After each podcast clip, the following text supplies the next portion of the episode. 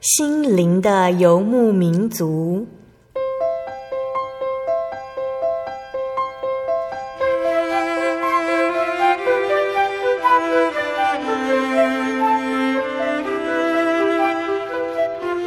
在这个谁都不管谁的后现代社会里，每个人的心灵都是游牧民族。成长的过程就是寻找的过程。每一颗漂泊的心灵，其实都在寻找生命的绿洲。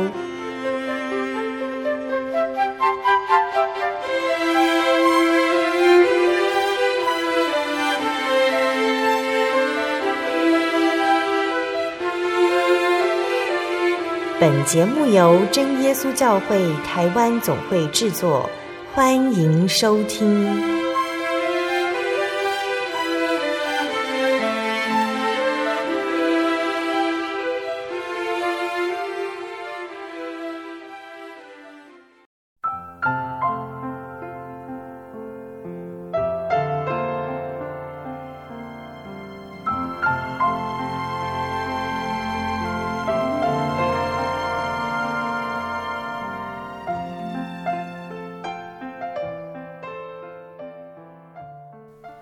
坐在空中的听众朋友们，大家平安，欢迎收听今天的心灵的游牧民族节目，我是贝贝。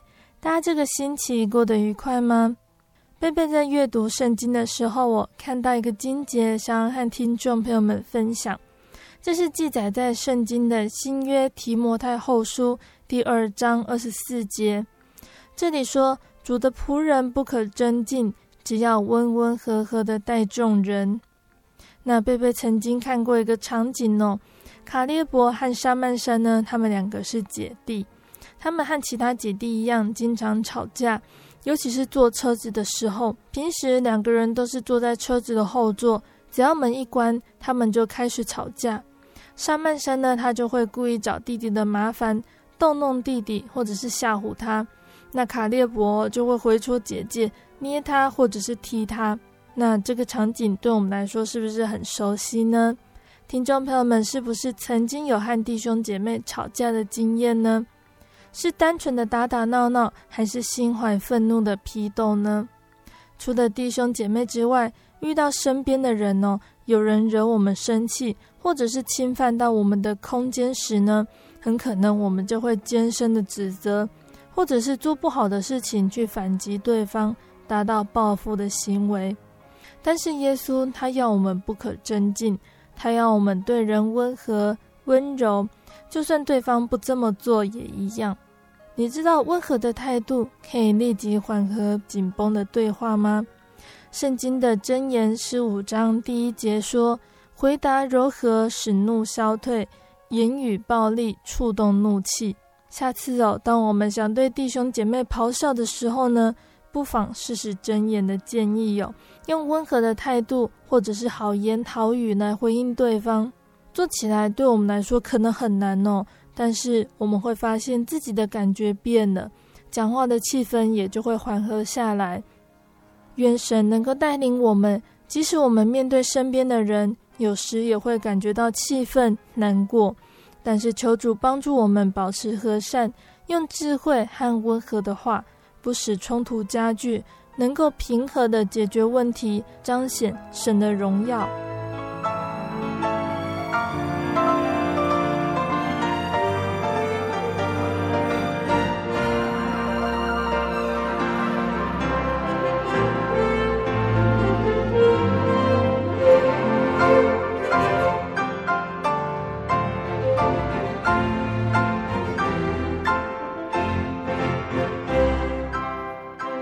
要播出的节目是第九百九十集《生活咖啡馆》绘本分享《马铃薯啊马铃薯》。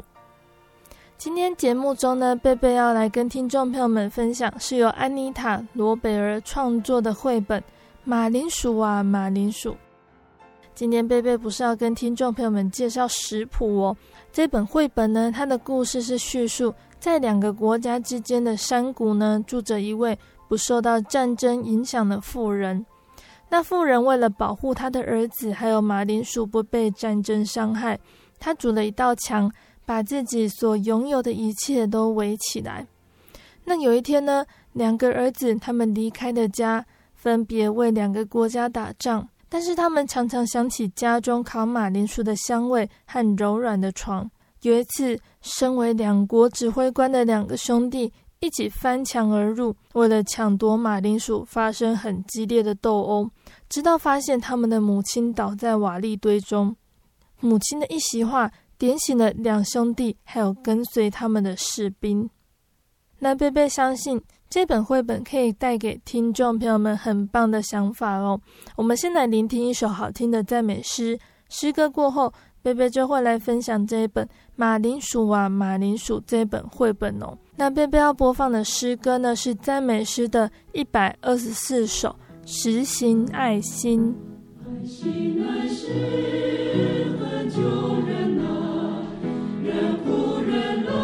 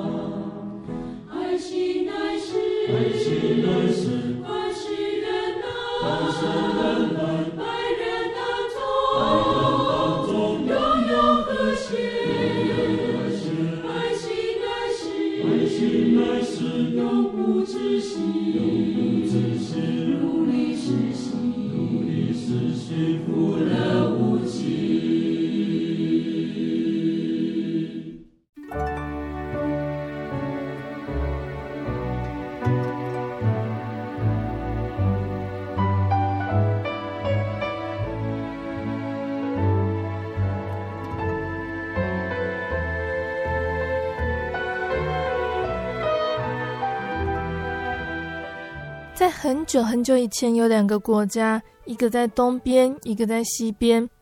有一天呢，两个国家开始打仗了，大家都没有时间照顾自己的田地、母牛还有鸡。那不打仗的时候，他们也是忙着磨刺刀、做炮弹，还有缝军服上的纽扣。两个国家之间的山谷呢，住着一位不受到战争影响的妇人。这个妇人她有两个儿子。一只母牛，一群鸡，还有一大片的马铃薯田。那为了保护儿子还有马铃薯田不受到战争的伤害，这个妇人她筑了一道墙，把自己所拥有的一切都包围了起来。这两个儿子都很爱妈妈，他们帮忙栽种、除草，还有收成马铃薯，也负责照顾牲畜。两个儿子他们很喜欢自己柔软的床，还有温暖舒适的房子。两个儿子偶尔会这么问。为什么我们的家要被墙围住呢？妈妈总是会这样子回答他们：因为要是东边和西边的风吹来，我的马铃薯就会长不出来了。当寒冷的冬天夜晚，屋外刮着暴风雪，战争打得很激烈，妈妈和两个儿子他们却在壁炉旁边烤边吃着马铃薯。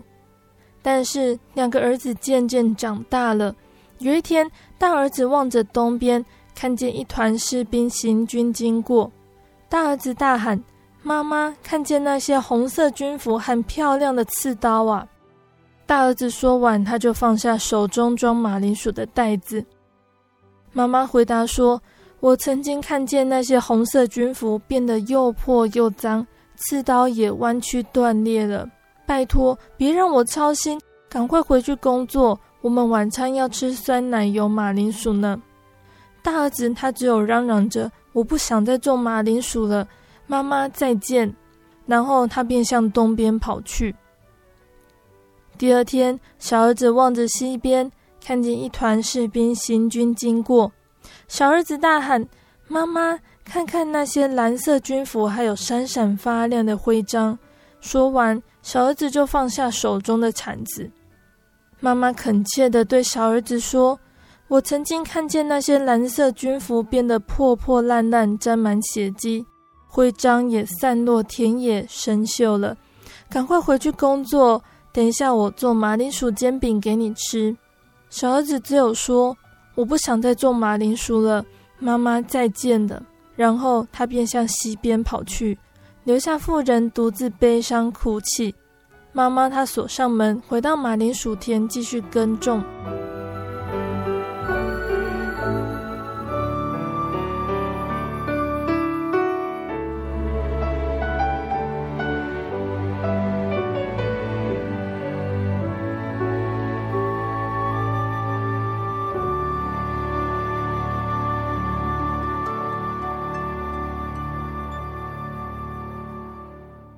两个儿子都跑去当军人了，他们很喜欢这个工作。他们穿着全新的军服，刺刀还有徽章都闪闪发亮。当他们行军的时候，有许多女孩丢花给他们。大儿子成为了东边军队的将军，小儿子成为西边军队的指挥官。他们打了好几场仗，但是有的时候打完了仗。东边的将军看着自己脏兮兮的军服，还有弯曲的刀剑，便会想起烤马铃薯的香味和柔软的床。有的时候，西边的指挥官看着自己沾了血迹的军服，还有生锈的徽章，他也会想起种马铃薯的事，还有温暖的壁炉。他们一想到妈妈，心里就很难过。他们又接连打了好几场仗。田地上光秃秃的，被烧得一片焦黑。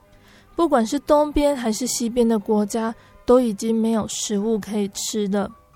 东边的士兵大喊：“我们肚子好饿哦！”他们的将军知道哪里有食物。西边的士兵也要求：“我们要吃东西。”他们的指挥官知道哪里有吃的东西。有一天晚上，两边的军队向山谷走去。走到那个住着妇人和有马铃薯的地方，大儿子他爬上东边的围墙，叫喊着：“妈妈，我的士兵饿了，我们必须填饱肚子才能够打胜仗。”小儿子也爬上西边的围墙，叫喊着：“妈妈，我的士兵需要食物，给我们吃一些马铃薯，我们才能够赢得胜利。”但是围墙内一点声音也没有。士兵开始大吼大叫：“马铃薯，马铃薯！我们打掉围墙去拿马铃薯。”来自东边和西边的士兵就这样撞倒围墙冲进来。他们为了马铃薯爆发了一场激烈的战争。没多久，围墙倒塌，房子垮了，母牛和鸡都跑光光了，田地也被踩得乱七八糟。许多士兵躺在地上痛苦呻吟，将军还有指挥官也都受了伤。他们发现妇人动也不动地躺在成堆的碎石瓦砾后面。将军看指挥官看着他们的妈妈，还有所有被破坏的东西，忍不住哭了起来。大儿子哭喊着：“妈妈，我们错了。”小儿子也哭喊着：“我们到底做了什么？”妈妈，你说话，你说话啊！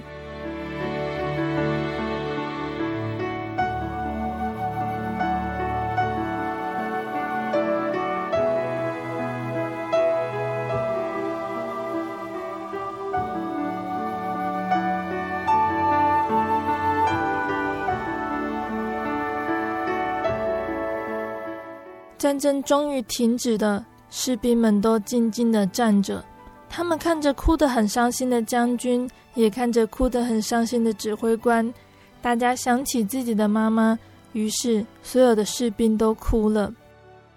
可是妇人并没有死，她让大家哭了一阵子，才睁开眼睛站起来说：“虽然你们弄坏了我的房子和田地，我的地窖里还是有足够的马铃薯喂饱你们。”但是你们必须答应我，停止一切的争斗，把这里整理干净，然后回到自己的妈妈身边。不然，别想我会分半点马铃薯皮给你们吃。士兵们都同意他的话，他们都说：“我们好饿，好饿，再也不想打仗了。我们愿意照你的话去做，给我们马铃薯吧。”指挥官大喊着：“妈妈，我们以为你死了。”将军也大喊着。真高兴，妈妈，你还活着，请原谅我们，请原谅我们。士兵吃饱喝足之后，他们心满意足地高声叫着：“马铃薯万岁，马铃薯万岁！”他们开始唱起小的时候妈妈教过的歌，歌声很快地传遍东边和西边。许多的妈妈都找回自己的儿子，他们紧紧拥抱。然后谢谢那位给他们好吃马铃薯的妇人，并且说再见。他们分别回到东边和西边的家，士兵纷纷脱下军服，并且告诉人们不要再磨刺刀做炮弹了。指挥官和将军这两个儿子也把自己的刺刀和徽章埋起来。他们帮助妈妈在田地里种下新的马铃薯，重建妈妈的家，修理破损的东西。但是他们没有再重建那一道围墙。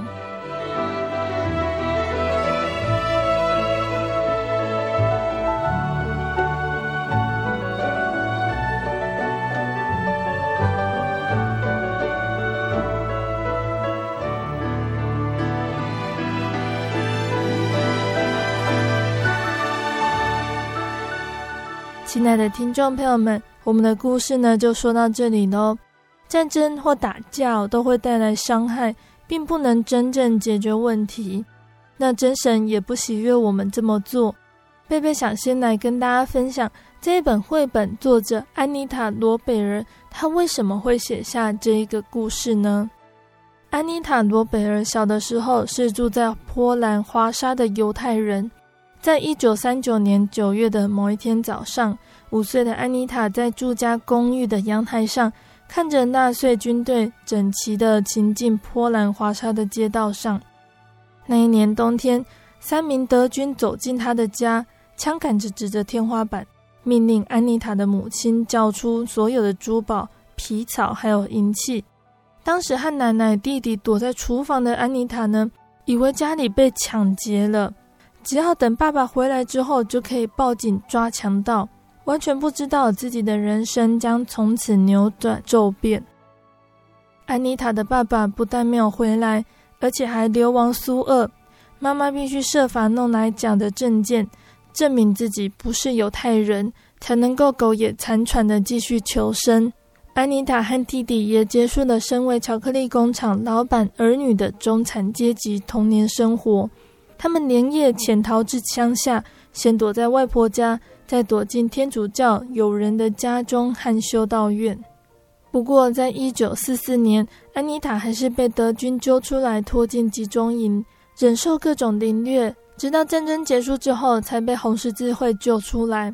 那在一九五二年重聚之后的这一家人决定离开伤心之地，他们搬家搬到美国，在陌生的土地上展开新的人生。那安妮塔自己说：“哦，这段童年的经历呢，成为她一生难以抹灭的噩梦。”战争让她认为呢，生活不可能平稳安定，随时都会遭受胁迫和威胁。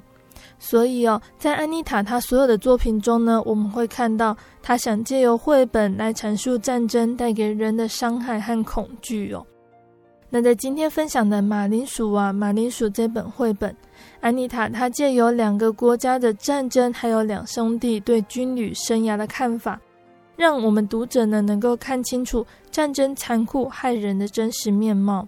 那在绘本的画面上呢，安妮塔她是故意做对比的设计哦，像是彼此争斗的东西两国，对照与世无争栽种马铃薯恬静度日的一家人，还有在寒冬雪地里厮杀的战争场景，对照火光熊熊的壁炉，还有温暖又饱足的母子。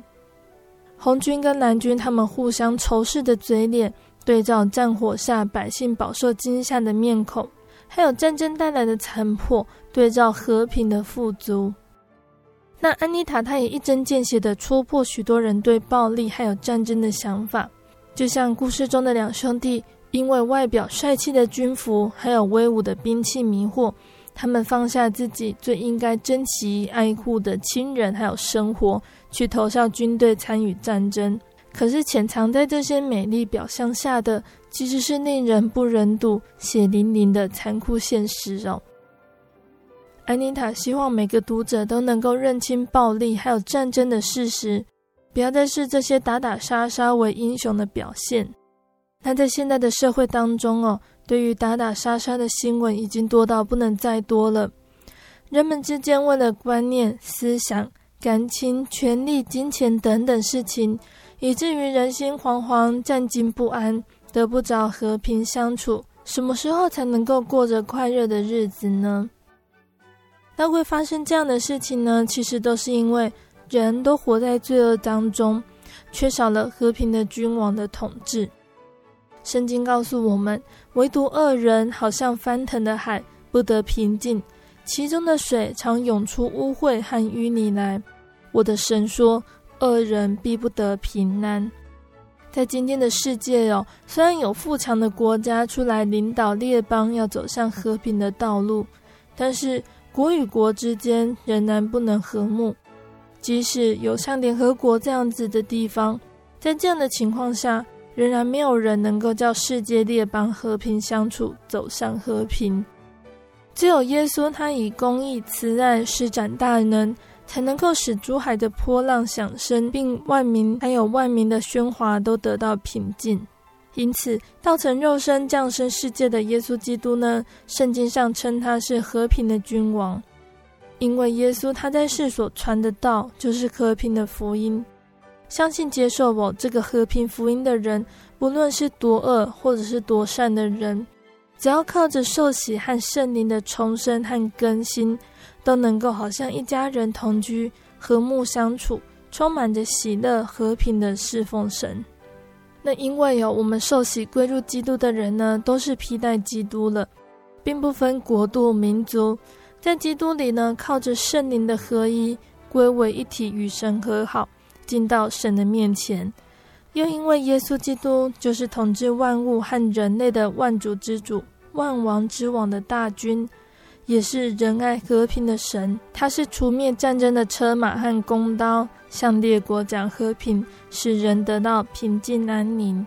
因此，追求和平的道，在乎迎接和平的君王，也就是耶稣基督，来进入我们的内心，做王来统治。小至于家庭，大至于国家，一直到整个世界，就能够得到和平的快乐。在圣经的提多书里面，第三章二节说：“不要毁谤，不要争竞，总要和平，向众人大显温柔。”什么叫做向众人大显温柔呢？圣经这样说：“温柔的人有福了，因为他们必承受地土。温柔哦，就是为人很温和，不喜欢与人争，常常默默的忍让吃亏。表面看起来似乎很软弱，他却是神所爱的。承受地图就是拥有产业哦。一个温柔的人，由于不喜欢跟别人计较，他怎么可能会拥有产业呢？好的东西应该都被抢光光的啊！我们看来在世界上是如此，但是在天上，这样子温柔的人，他却拥有的许多。事实上，有很多的东西不是靠抢的，而是靠神所赏赐的。抢得越凶的，得到的越少；越温柔顺服的，得到的越多。因为神厌恶凶恶的人，所以才会说温柔的人有福了，因为他们必承受地土。温柔除了针对我们自己的灵性，还包括让其他人和睦的能力。耶稣说：“使人和睦的人有福了，因为他们必称为神的儿子。”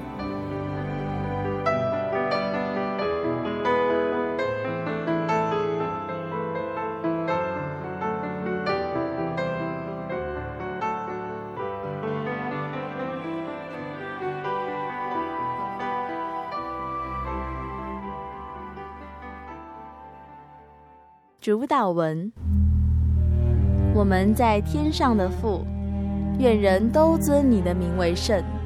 愿你的国降临。愿你的旨意行在地上，如同行在天上。我们日用的饮食，今日赐给我们，免我们的债，如同我们免了人的债。不叫我们遇见试探，救我们脱离凶恶。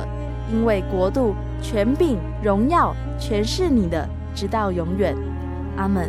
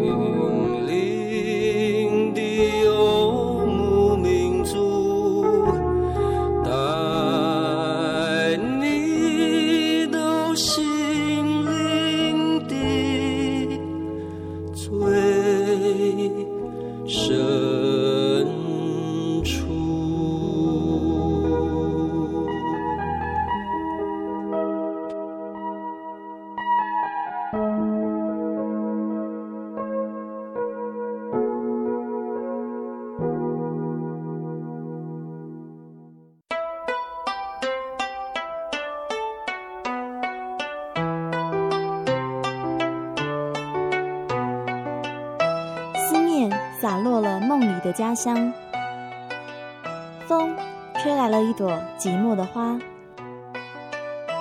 流动的城市，流浪的人生，有些人旅行是为了要回家。慈爱的天父永远张开他的双臂等候你，回到耶稣的怀抱，这是你永远的家乡。欢迎来到喜信网络家庭。Triple w 点 j o y 点 o r g 点 t w 真耶稣教会为你点亮回家的路。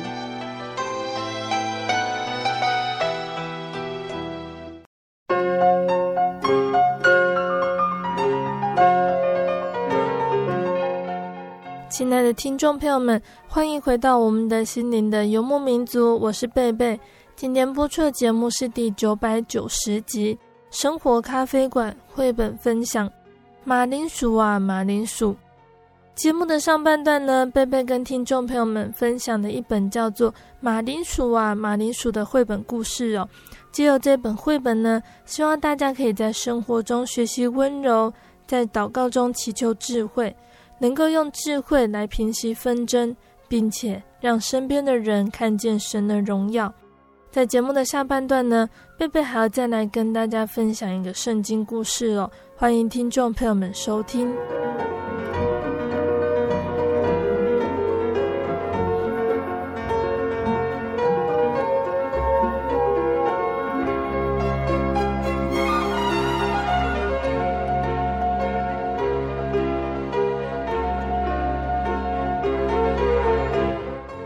亲爱的听众朋友们，在下半段的节目中呢，贝贝要来分享一段圣经故事哦。在上个月的圣经故事中呢，贝贝跟大家分享到了圣经出埃及记的内容了。以色列百姓为了躲避七年的大饥荒，也因为约瑟的关系哦，他们来到埃及的歌山地居住，在埃及住了很长的一段时间。雅各死了，约瑟也死了。当时跟着雅各来到埃及的家眷也都离开人世了，埃及法老还有埃及人渐渐遗忘了约瑟的事，埃及人视这些外地的以色列人呢为眼中钉哦，他们害怕以色列人越来越多，会影响到埃及王国的政权还有外交纠纷，所以法老王下令所有的以色列人成为埃及人的奴隶，以色列人刚出生的婴儿如果是男婴的话，就要被丢到河里淹死。以色列人发现这一片视为美地的埃及渐渐变得很可怕，他们回想起真神对他们的祖先亚伯拉罕、以撒、雅各的应许，他们带着被奴役、疲惫的身心向神祷告，祈求真神带领他们离开埃及。神其实已经听见了以色列人的祷告了，但是神的工人还没有预备好。摩西，他的出生得到埃及公主的保护，并且学习埃及的一切知识。但是摩西满腔的热血却不是真神想重用的。摩西的热血使他充满着邪气。当摩西以为他杀了欺负以色列百姓的埃及人，就可以拯救所有的以色列同胞了，但没有。以色列人并不接受摩西充满血气的帮助，摩西却因为杀了人，遭到法老王追杀。摩西离开了他做王子的生活享受还有丰富，逃到米甸荒芜的旷野去了。摩西他逃到米甸的时候，我大概四十岁。摩西在米甸旷野会发生什么样的事情呢？他热情的心是不是会因为旷野的荒芜而冷淡呢？摩西，他还会不会回到埃及去拯救他的同胞呢？我们一起来聆听接下来的故事哦。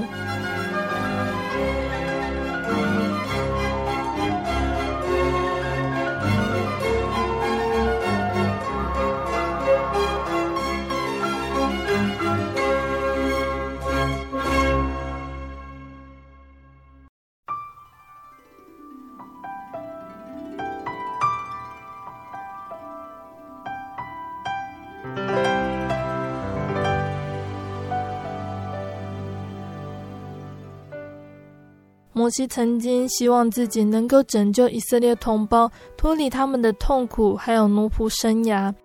但是事与愿违，他这个时候却因为杀了人，他要离开埃及往外逃命。摩西走到米甸的这个地方哦，没精打采的坐在一口井旁边。不久，有七个姐妹走向摩西身旁，她们要打水给他们父亲的牲畜来喝。但在这个时候，我有一些牧羊人也走过来了。他们粗鲁的把这七个姐妹推到一边，争先的为自己的羊群打水。摩西看到这个情况，便立刻站起来，挺身帮助那些女孩。摩西替他们打水，让他们可以高高兴兴的回家。这些姐妹呢，他们的父亲叶特罗哦，就非常的讶异，他的女儿今天怎么工作这么早就结束了？他的女儿回答他说：“有一个勇敢的埃及人为我们抱不平，对付了一些凶恶无理的牧人。”叶特罗就问了：“那那个埃及人现在在哪里呢？你们是不是把他留在井旁边呢？赶快去招呼他来吃晚饭吧。”叶特罗的几个女儿就赶快跑回去找摩西，把摩西带回家。就这样子，摩西便住在叶特罗的家里面。后来还娶了叶特罗其中一个女儿西波拉当妻子。摩西帮助照顾叶特罗的羊群，领导他们走过沙漠的矮树丛去寻找草原。曾经在埃及做王子的摩西呢，这个时候已经变为勤劳谦卑的牧人。摩西帮助他的岳父叶特罗看羊，不知不觉已经很多年过去了。有一天，摩西正领着羊群在西乃山的山路上吃草。摩西抬起了头，看见有一丛荆棘被火烧着，他非常的紧张，很害怕火会延烧到整片沙漠地。然而，火虽然烧得非常的旺盛，荆棘丛却没有被烧毁。摩西心里非常的惊奇，他想要走过去看清楚。就在这个时候呢，摩西听到有声音从火中传出来，他马上就察觉到这是神的声音。神说：“摩西，把鞋子脱下，因为这里是圣地。”摩西他立刻照着做，他安静的等候神。神说：“我是亚伯拉罕、以撒、雅各的神。”我已经听到我在埃及为奴的子民的呻吟哀嚎，我要拯救他们。摩西，你要领他们逃出埃及，去到我应许赐给亚伯拉罕后裔的那块地。摩西他赶快恳求神：神啊，不是我吧？请不要差遣我做他们的领袖，我无德无能，我不能胜任。神他应允说：但是我会与你同在，我会帮助你。你就必成功。你要带领我的子民到这座山上来敬拜我。那个时候，摩西他并没有想要回到埃及去。摩西他不断提出借口，神却一一的推翻。神告诉摩西，摩西的哥哥亚伦可以跟他一起去替摩西发言。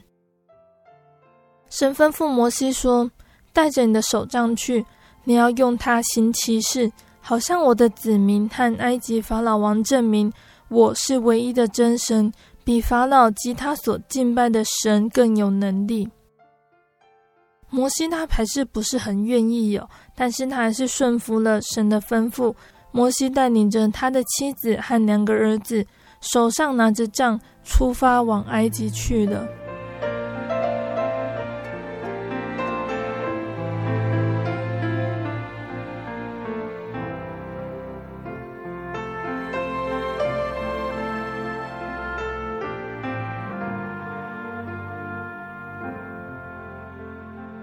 爱的听众朋友们，我们的故事就先分享到这里喽。从上个月开始呢，我们的故事已经进入了圣经的出埃及记的内容哦。那这个部分呢，我们其实在透过电影跟小说哦，我们都知道它是在讲有关于摩西带领以色列人出埃及的事情。但是电影和小说其实有很多地方因为表现戏剧张力还有效果，所以内容都经过改编了。那今天贝贝分享的这段故事呢，它附有什么样的教训呢？贝贝接下来就来分享哦。在出埃及记第三章这里说呢，耶和华说：“我的百姓在埃及所受的困苦，我实在看见了；他们因受督工的辖制所发的哀嚎，我也听见了。我原知道他们的痛苦，我下来是要救他们脱离埃及人的手，领他们出了那地。”到美好、宽阔、流奶与蜜之地。现在以色列人的哀嚎达到我耳中，我也看见埃及人怎样欺压他们。故此，我要打发你去见法老，使你可以将我的百姓以色列人从埃及领出来。我们看到神哦，他说的这一段话，其实我们有的时候会很羡慕哦，因为人在试炼中呢，出自于内心向神呼求。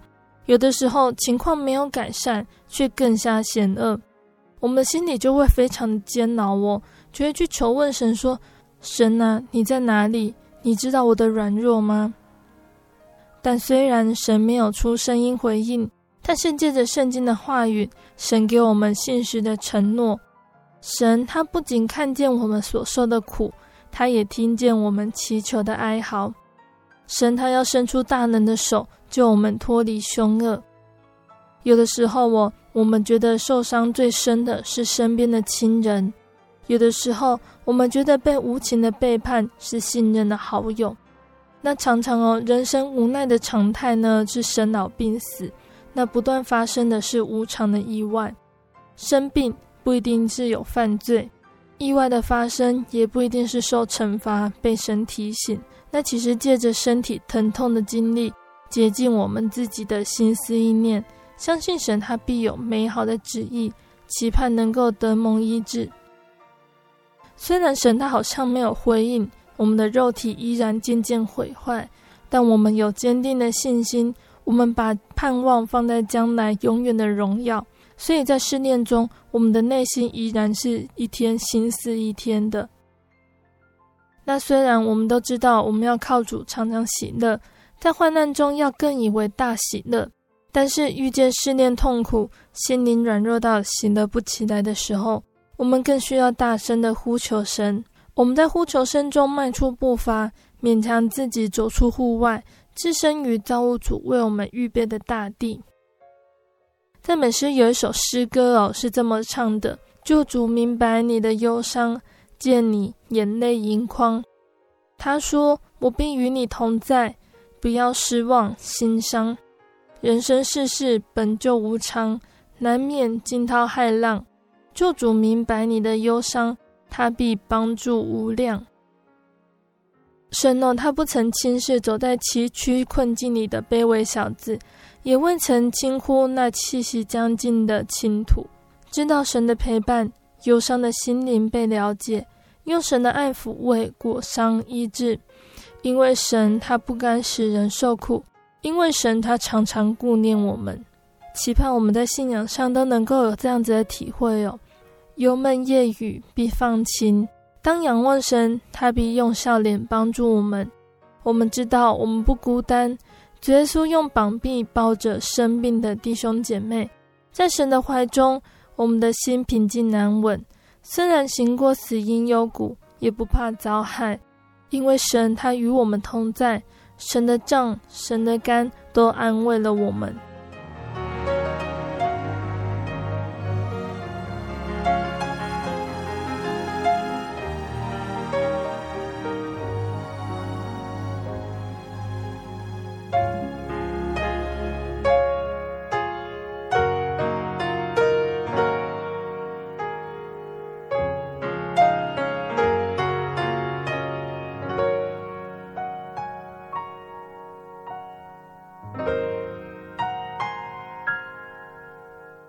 那在圣经的第四章呢，我们看到了神他借着火烧的荆棘呼召摩西要出来带领以色列人。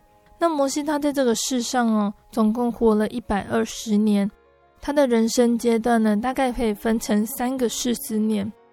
第一个四十年，神安排摩西在当时最富贵、最荣华的地方，也就是埃及皇宫哦，做公主的养子，接受最好的教育。学习属世最好的知识和技能，那摩西的知识才能兼备，又正值壮年，身体健壮哦。在这个时候，神却不用他，倒是年轻气盛、血气方刚的摩西呢，他满怀理想的想要自己强出头，先是路见不平，出手杀了正在欺负以色列人的埃及人，后来又见义勇为哦，要出面教训动手打同胞的族人。结果却招致自己灭亡的日子，在外邦做了寄居者。那摩西这第二个四十年呢、哦，看起来是乏善可陈的，感觉他像是入赘到人家的家里头哦，整天做的工作不过是替岳父牧羊。那跟摩西他在人生中第一个尊贵精彩的四十年相比呢，他就很像是从人生的高峰坠入了谷底，非常的窝囊。那在我们人呢，看为卑微的四十年，在神却是操练一个将要重用的工人所不可或缺的阶段。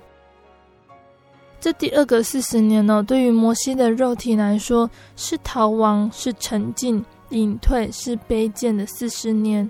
但对于摩西的灵性而言呢，他却操练出摩西的谦卑、忍耐，还有顺服、无我等等哦，神看为宝贵的德性。隐藏了四十年以后，神的话临到了摩西，要将拯救以色列百姓出埃及的重责大任托付给摩西了。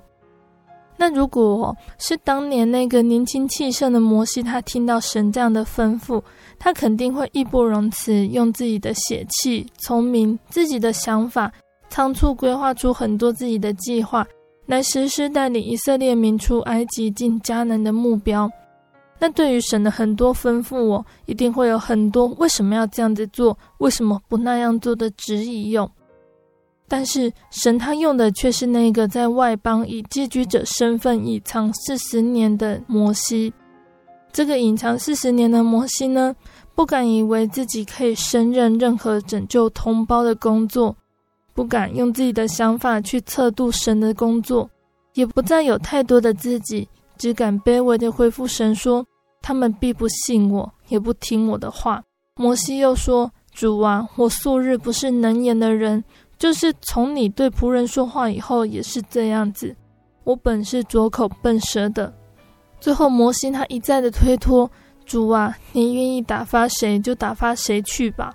这个隐藏四十年之后非常谦和、非常谦卑的摩西哦，他所做的大功呢，就记载在出埃及记里面，在生命记三十四章第十节这里，甚至说。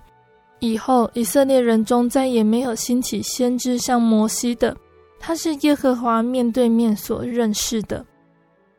那在我们的人生当中哦，多多少少也会遇到一段隐藏的时光，或许是自己因为情绪或情志所刻意的选择，或许是神特意要我们度过一段隐居的时光。这段时间或长或短，或许落寞失意，或许挫折绝望。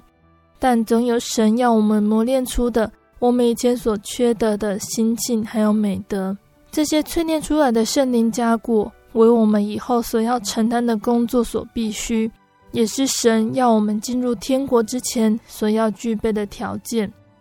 愿我们都能够怀着信心跟盼望，度过这一段隐藏的时光，在将来，不论我们所做的功是大的是小的。都能够成为神所看重的器皿。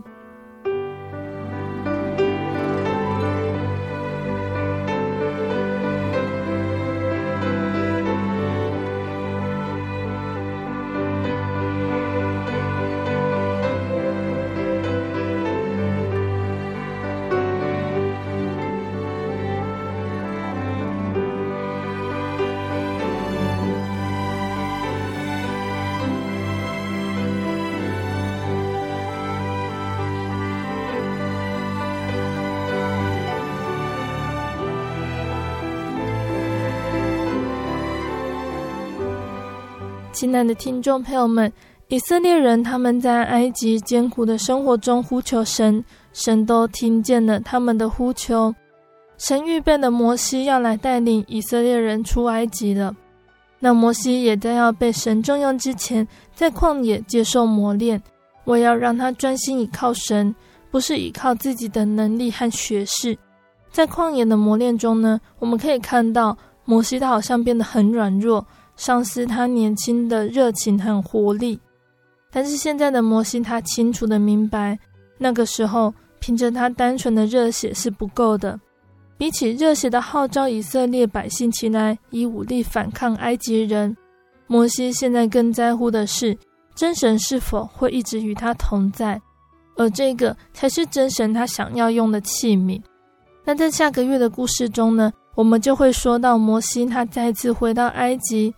摩西他面对埃及法老王的场面是什么样子呢？摩西他会如何要回神的百姓呢？下个月我们再继续跟听众朋友们分享哦。那在节目的最后，贝贝要再来跟听众朋友们分享一首好听的诗歌。这首诗歌叫做《使我做你和平之子》。这首诗歌呢是曾经有一个圣徒他所写的祈祷文。那这首诗歌的歌词是这样子说的。主啊，使我做你和平之子，在憎恨之处播下你的爱，在伤痕之处播下宽恕，在怀疑之处播下信心，使我做你和平之子，在绝望之处播下盼望，在幽暗之处播下光明，在忧愁之处播下欢愉，使我做你和平之子，在赦免时我们便蒙赦免，在舍去时我们便有所得，迎接死亡时我们便进入永生。哦，主啊，使我少为自己求，少求受安慰，但求安慰人；少求被了解，但求了解人；少求爱，但求全心付出爱。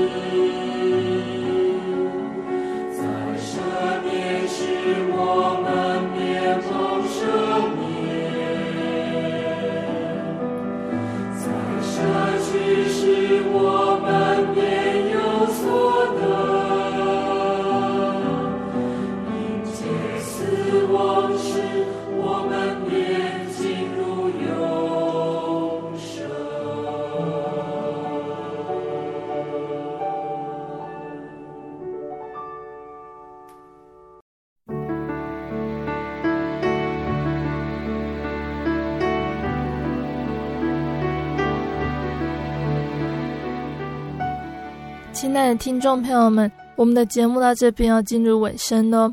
如果你喜欢今天的节目，欢迎来信索取节目 CD。如果你在收听节目之后，想要更了解真耶稣教会和圣经道理，欢迎来信索取圣经函授课程。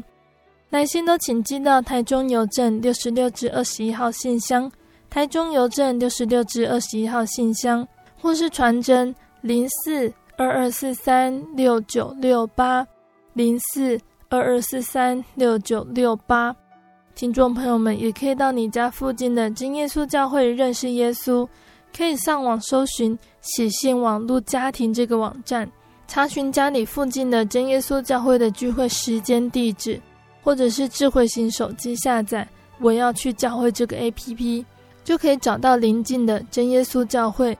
诚挚的欢迎听众朋友们来到真耶稣教会参加聚会，一起共享主耶稣的恩典。我是贝贝，我们下个星期再见哦。我的心是一只鸟，飞行。夜雨黄昏雨破晓，阳光下。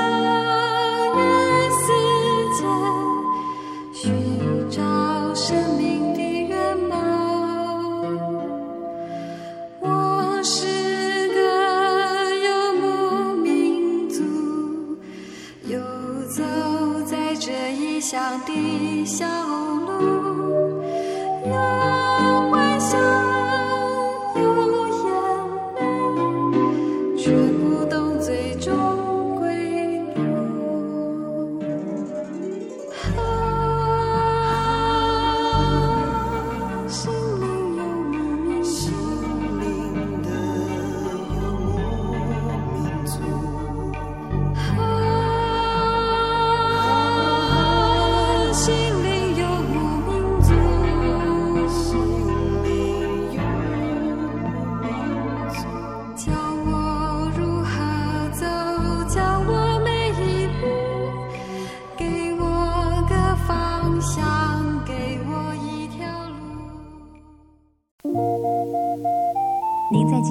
曾经看过这样的招牌“真耶稣教会”吗？也许您很想，但是却不好意思进来看看。其实我们真的非常欢迎您。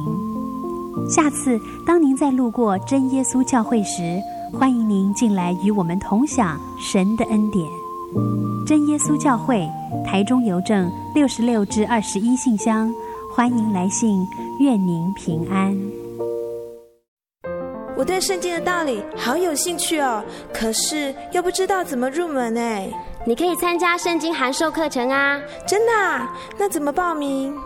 只要写下姓名、电话、地址，寄到台中邮政六十六至二十一号信箱，很快的，你就会收到第一课的课程了。赶快去寄吧！嗯，圣经函授课程能循序渐进的引导您更了解耶稣基督的福音。